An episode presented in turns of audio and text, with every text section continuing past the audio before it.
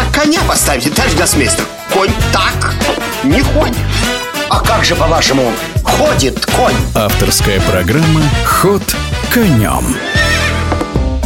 Здравствуйте. У микрофона гроссмейстер Сергей Макарычев. Главным событием января месяца явился в шахматном мире, безусловно, турнир «Мастерс». Турнир, регулярно проводимый в голландском Вейконзее. Последние годы он проходит под эгидой компании Tata Steel, поскольку здесь расположен большой металлургический комбинат, но тем не менее город Вейконзей считается курортом, расположенным на берегу Северного моря. Ну а что касается экологии, то мощные ветра, которые превращают почти непрерывные дожди в некий не вертикальный, а горизонтальный поток, смывают и всю грязь, все то, что металлургический комбинат выбрасывает в море. Итак, главный турнир. В нем принимает участие чемпион мира Магнус Карсон, и этим все сказано. Правда, в соревновании нет второго номера мирового рейтинга, а именно Алирезы Фируджи, но тем не менее состав подобрался очень-очень-очень сильный. И вот в самом начале турнира главным возбудителем спокойствия оказался, что было, впрочем, нетрудно предсказать, наш Даниил Дубов. В первом туре он, играя белыми Шахляром и Медьяровым, пожертвовал поочередно три пешки.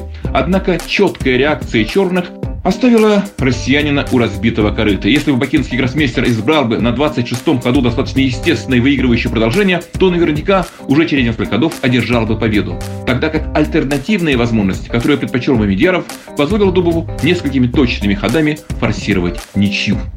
Столь экзотическая, свойственная Даниилу истинно талевская манера игры неизменно привлекает внимание любителей шахмат и, кстати, организаторов. Казалось, что свое чудесное спасение молодой российский гроссмейстер сможет трансформировать в набранные очки, а его экзотическая манера ведения боя просто обязана была принести Дубову победу в партии третьего тура против Сантоша Ведита. В дебюте наш гроссмейстер пожертвовал пешку и получил грозную инициативу. На 22-м ходу, делая выбор между правильным и красивым продолжениями, он выбрал красоту, пожертвовав еще и качество. В результате вместо позиции с явным перевесом белые получили сильную атаку, которую индийский гроссмейстер смог серией точных ходов отбить. Нет, нет. Даниил все равно располагал возможностью сделать ничью дав вечный шах, но замахнулся на большее и проиграл. В результате Санта Шведит неожиданно захватил лидерство на турнире, опережая на полочка группу участников, в которую входили также Магнус Карсон и Андрей Есипенко. Правда, стартовая партия между ними, в отличие от аналогичного поединка прошлого года, завершилась достаточно короткой ничьей. Однако чемпион мира красиво обыграл во втором туре Ани Шагири, а Есипенко в третьем Сергея Корякина, что позволило им, наряду с Шахряром Амедьяровым, Рихардом Рапотом и Йорданом Ван Форестом, влиться в группу последователей индийского гроссмейстера. При этом каждый тур этого элитного соревнования радовал любителей шахмат двумя-тремя партиями с увлекательной интригой и непредсказуемым исходом. Подводя итоги старта, можно сказать, что пока ниже своих возможностей выступают не только идущие в минусе Сергей Корякин, Аня Жгири и Даниил Дубов, но, пожалуй, чуть более успешный в очковом отношении Фабиана Каруана, ну а также Ян Кшиштов Дуда. На всякий случай напомним, что трое из этой пятерки уже застолбили за собой места на ближайшем турнире претендентов, что невольно побуждает внимательно следить за их игрой. Впрочем, до завершения соревнования осталось еще целых 9 туров, которые наверняка внесут существенные изменения в положение лидеров.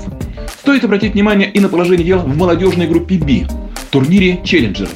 Достаточно успешно выступает в нем 15-летний россиянин Володар Мурзин, который после двух стартовых побед сделал две ничьи, что позволило ему выйти на дележ второго и третьего мест вместе с 20-летним Ваном Нгуеном Тайдаем, не только представляющим Чехию, но и, вопреки впечатлению, родившемуся отнюдь не во Вьетнаме, а в Праге. Впереди же, после четырех туров, идет 18-летний индийский гроссмейстер Арджун Ригайси. Ну, впрочем, вся борьба впереди, как на главном турнире, так и на турнире челленджеров. Ход конем.